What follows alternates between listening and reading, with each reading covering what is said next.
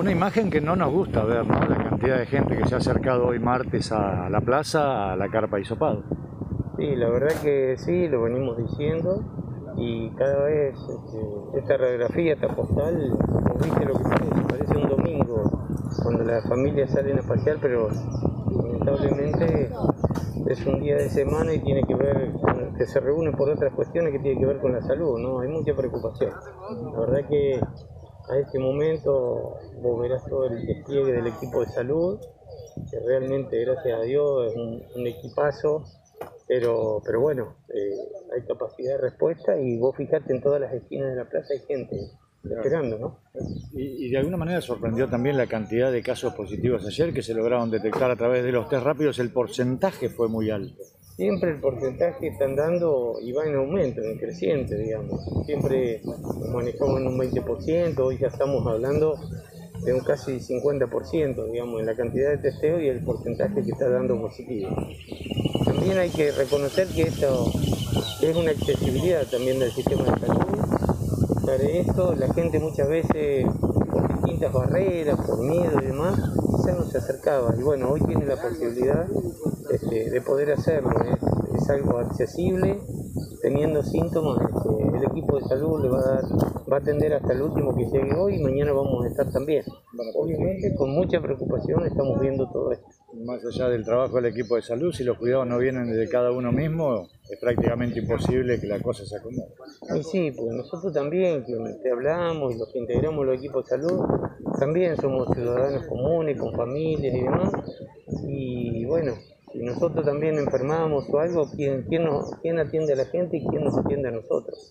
Entonces esto realmente está todo dicho, las recomendaciones, la vacuna principal ya, son todas las herramientas que nos han dicho, pero bueno, este, la verdad hay mucha preocupación en esto y me parece muy buena medida adoptada por el gobierno provincial en el día de ayer eh, para ir viendo si esto ameseta un poquito o no.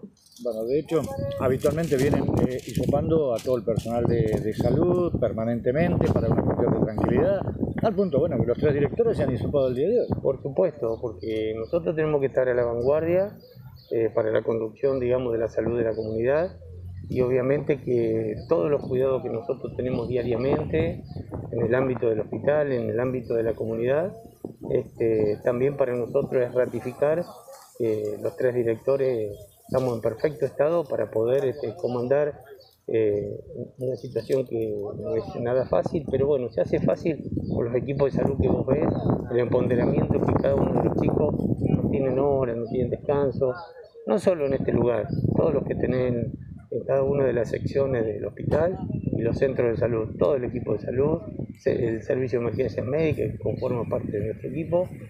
La verdad que eso también da espalda y nos hace sentir seguros de, cómo la, comunidad va a estar cuidada, pero obviamente la comunidad va a tener que poner mucho más también de lo que está poniendo, porque si no, no hay sistema de salud que, vaya a resolver esta situación o, dar vuelta a las estadísticas. Roberto, una última. Eh, esta Navidad, este Año Nuevo, pero la preocupación está en lo que puede llegar a venir después, ¿no? Después de, que se termine la fiesta. Sí, realmente es toda una incógnita, pero yo creo que hay que hacer de cuenta que, que nada, que pensar que si queremos pasar otra Navidad con nuestros seres queridos, como lo hacíamos antes, ojalá se dé el año que viene, no el otro fin de año. Este tiene que ser un día en familia, solo en familia, con los convivientes y bueno, y pedirle a Dios también que esto pase pronto para la humanidad también. Gracias.